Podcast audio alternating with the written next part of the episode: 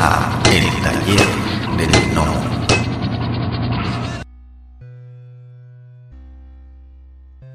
También lo bueno de, de cuando presentas así solo un proyecto, sin estar desarrollado entero, es que puedes trabajar con, con alguien que puede darte también feedback, ¿no? que te puede dar sus ideas y puede aportar otra visión a la historia y ayudar a que, a que salga mejor.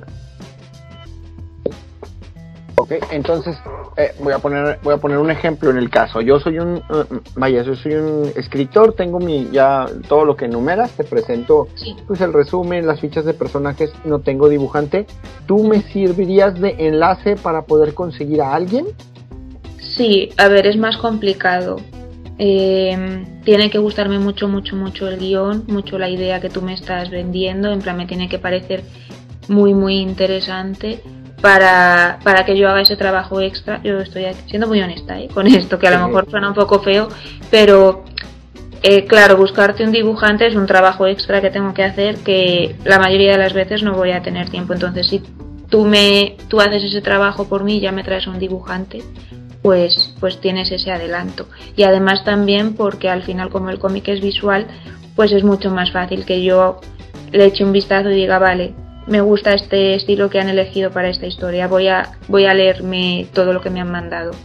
Pero si me presentas una historia que me parece en plan, jo, es muy buena idea, eh, esto se va a vender bien, me encaja mogollón, eh, y además me viene a la cabeza un nombre en plan, y fulanita lo dibujaría súper guay. Pues entonces sí, pero creo que es más difícil si solo presentas un guion. Y en algunas editoriales posiblemente no, no lo miren si es solo el guion sin dibujante. Ok. Ok, es que eso sí presenta, es que eso sí es interesante porque eso eh, pasa, ¿no? Que luego muchas veces los guionistas batallan, ¿no? Para como para encontrar eso, el, el, enlace con un, con un, con un, em, con un artista, con un dibujante que lo pueda hacer. Sobre todo por esa cuestión, ahorita entramos en, en, en, en ese tema escabroso de que lo que tú acabas de comentar, de que no cualquiera se quiere enganchar a hacer, trabajar un año, seis meses, hasta un mes, ¿no? Pues es una grapa de, de, de, de, quererlo hacer eh, gratis, por, por así decirlo, porque no tienes um, la certidumbre de que a la editorial le vaya a gustar para poderlo publicar.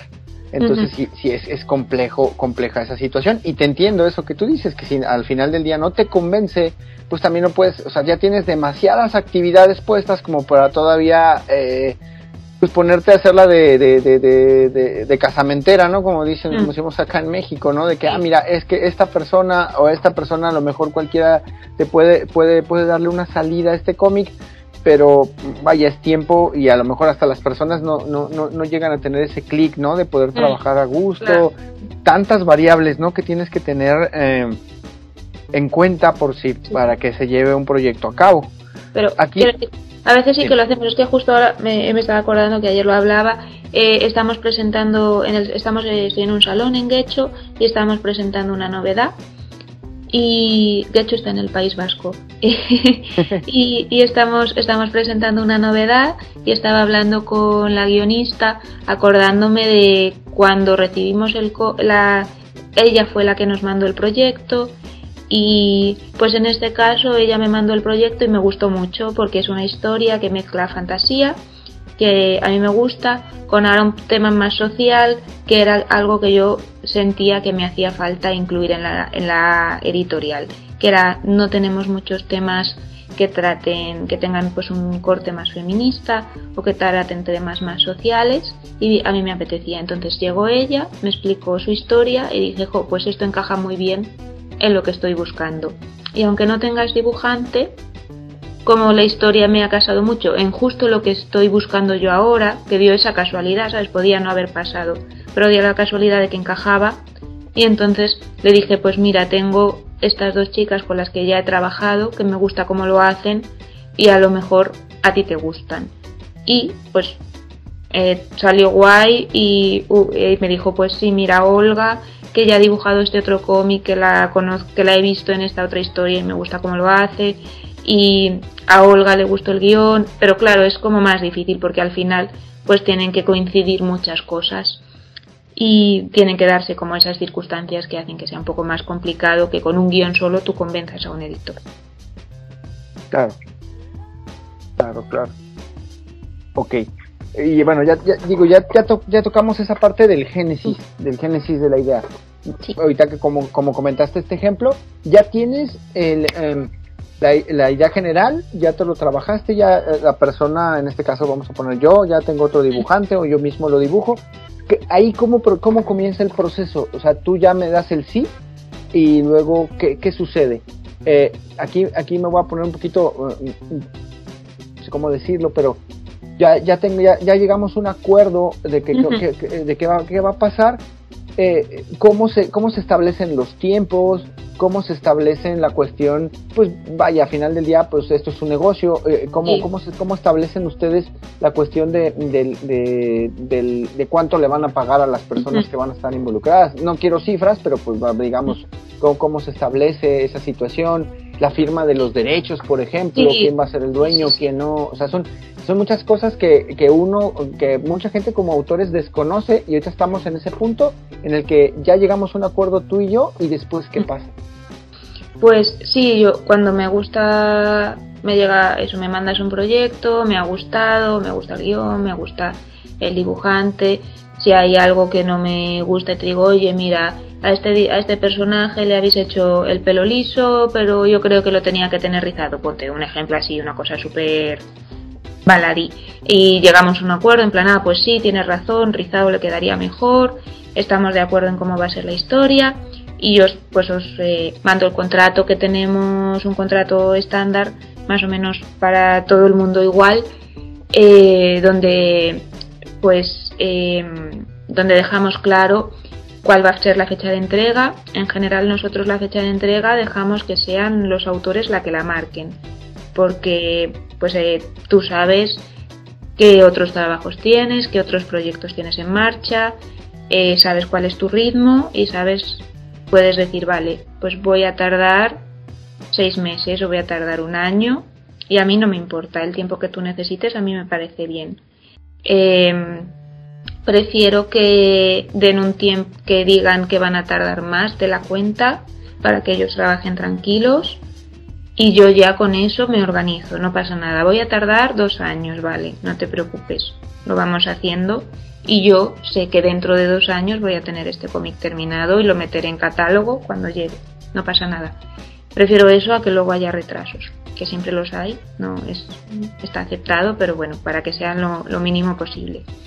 Entonces en el contrato se firma, se pone eso, se pone una fecha de entrega, se pone cuántas páginas va a tener el cómic aproximadamente, porque claro, también con eso pues yo hago cálculos de, vale, este cómic va a tener 100 páginas, va a costar tanto en imprenta, voy a, voy a ponerle este precio de venta y con el precio de venta calcular los, los royalties que se van a llevar los autores y, y qué adelanto se van a llevar en plan.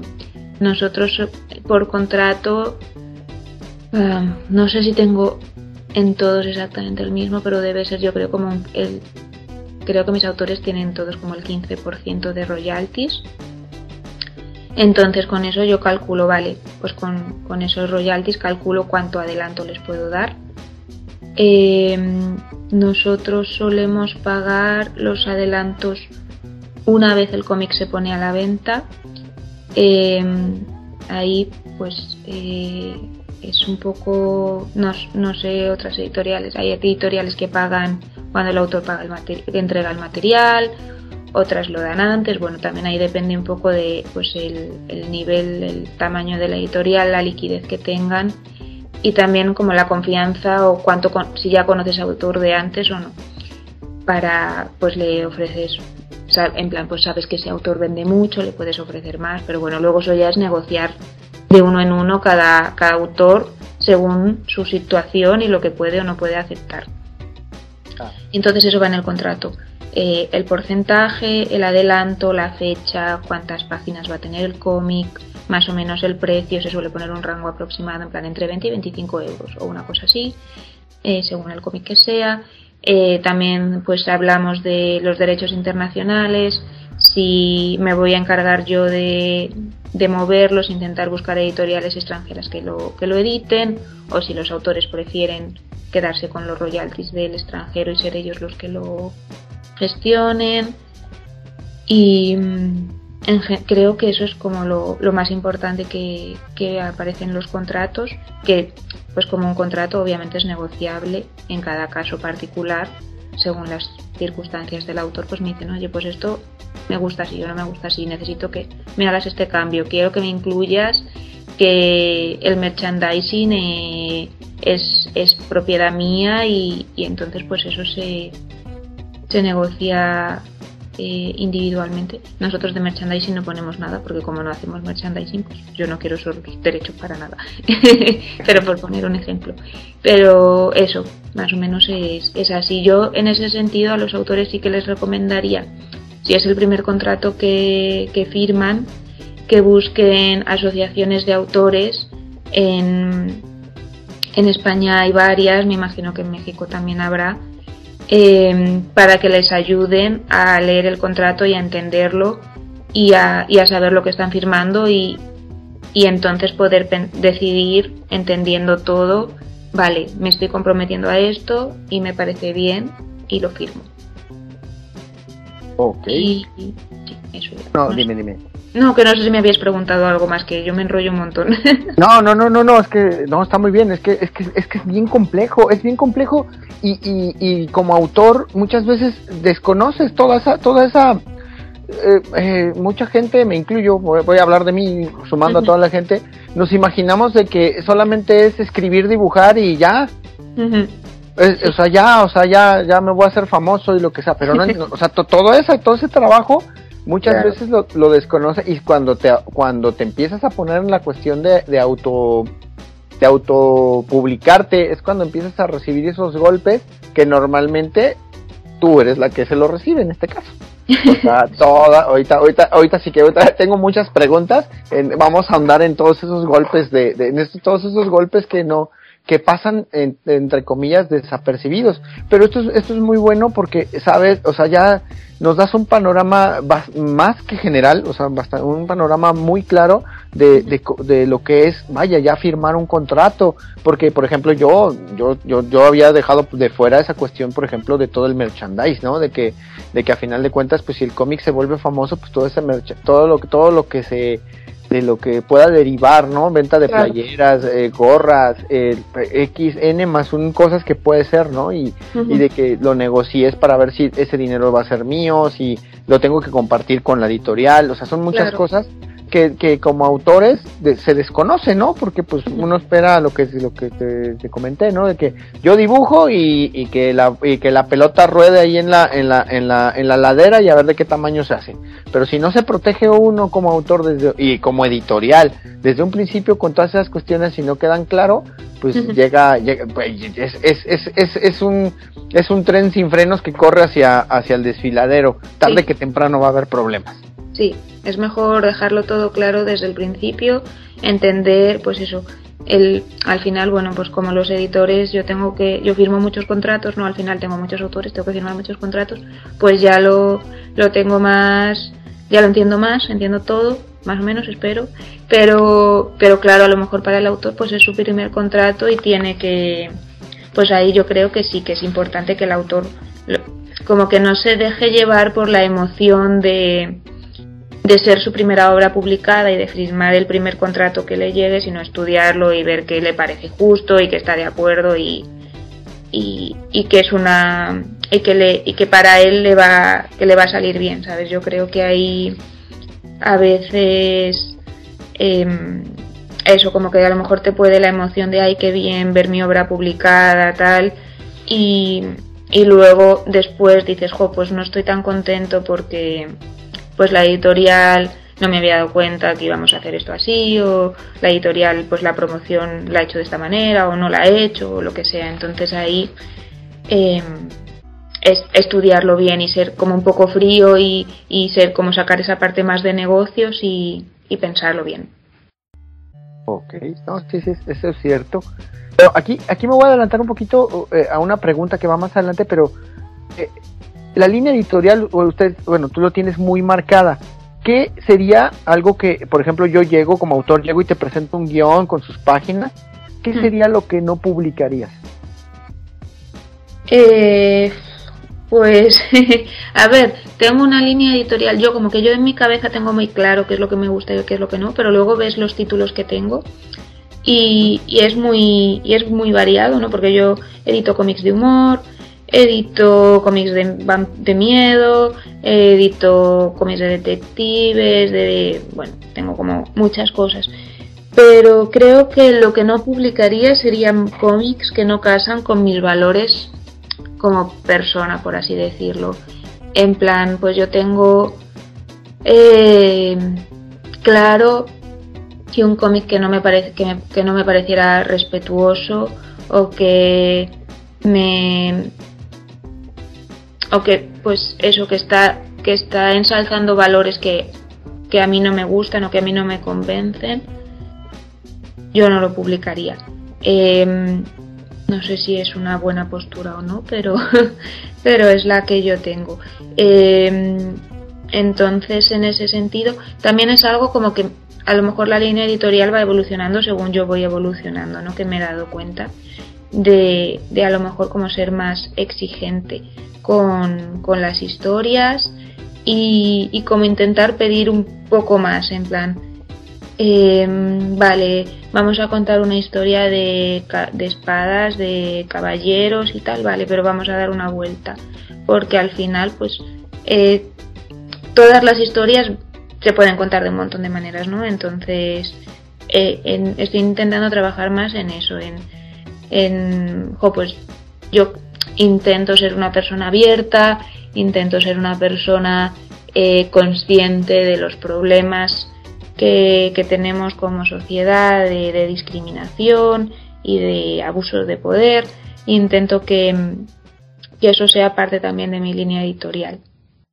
Creo que eso es como lo, como lo fundamental, porque luego lo que son temáticas o estilos a lo mejor es es un poco más, es, es como muy amplio. Por ejemplo, sí que he pensado que tengo algunos cómics de humor, pero posiblemente esa no sea una línea con la que continúe, porque porque como que creo que la línea se va más a centrar más en la parte más oscura de las cosas que tenemos pero no te lo puedo decir 100% porque me llega un cómic aunque sea de humor y me gusta mucho y pues a lo mejor lo cojo también. Pero, pero sobre todo eso, que sean cómics que yo crea que sean interesantes mm, para la sociedad, en plan, que, que, aporten cosas. Ahorita, bueno, de esa duda porque tengo muchísimas dudas enumerando, irlas, irlas deshaciendo, por, por así decirlo, eh, punto por punto. Entonces, ya, ya llegamos a un acuerdo, ya firmamos el contrato, ya hicimos todo y voy a empezar a trabajar y voy a hacer mi cómic de, no sé, por poner un ejemplo, va a ser un libro de 100 páginas, por decirlo, ¿no? Ya, ya, ya, quedamos de que de aquí a un año yo te tengo que entregar, ya firmamos, quedamos todos felices y contentos. ¿Qué pasa? Yo, yo llego y, ya eh, te voy haciendo entregas. Eh, parciales, nos esperamos hasta, hasta, hasta, hasta que tenga completo todo, todo el cómic. Eh, eh, ¿Qué pasa? O sea, ¿cómo, es, cómo, ¿cómo vamos a empezar a trabajar? Yo pues tengo que, yo me comprometo en ciertas fechas a hacerte ciertas entregas para que tú revises. Eh, ¿qué, pasa? Hmm. Ahí, em, sobre todo, últimamente lo estoy, estoy intentando organizarme más así. me gusta ir trabajando con los autores cada parte para si hay cosas que a lo mejor no cuadran o que hay que pulir un poco, poder corregirlas cuanto antes. Entonces, eh, sí que me gusta pues leer el guion, en plan, vale, pues eh, eh, el guion se suele entre, bueno, se suele entregar como todo de una vez, aunque no esté 100% desarrollado, porque sí que hay autor, hay guionistas que lo van desarrollando un poco eh, como capítulo a capítulo, pero por lo menos como una escaleta general donde ya están todas las escenas, eh, ya está como todas las los puntos clave ¿no? de la historia, entonces poder ver eso y poder ver pues eso, que el ritmo fluye, que la historia va bien, que avanza, todo eso. y trabajar esa parte. Y una vez que esa parte ya está aprobada, pues pasar a la siguiente parte. Entonces, pues ver el story y ver cómo va a ser la composición de cada página, em, cómo van a ser las viñetas y, eso. Y ahí depende un poco de los dibujantes, porque hay, por ejemplo, hay dibujantes que les gusta eh, hacer todo el story de una vez, luego hacer todos los lápices, luego hacer las tintas, luego hacer el color. Y hay otros que prefieren, yo voy a hacer cinco páginas eh, y, hacen de esas cinco páginas, hacen todo y las dejan terminadas y luego pasan a las siguientes cinco. Entonces ahí ya, según el, el dibujante, pues yo me adapto a su, a su manera de trabajar, pero la cosa es como ir revisando las diferentes partes. En plan, pues vamos a revisar el story, eh, está todo bien, vale. Pues muchas gracias que han llegado hasta el final del podcast. Si les gustó el contenido, por favor, denos like, compartir, suscríbanse o pónganos un comentario en la plataforma donde nos escuchen para que podamos llegar a más personas. Muchas gracias. La voz y la producción de este podcast estuvieron a cargo de Adro, a un guion de El Piedra. Para todas sus dudas, sugerencias y comentarios, tenemos la siguiente dirección de email: tallerdelnomo@yahoo.com. Gracias y hasta la próxima. Este fue el podcast del Taller del Nomo.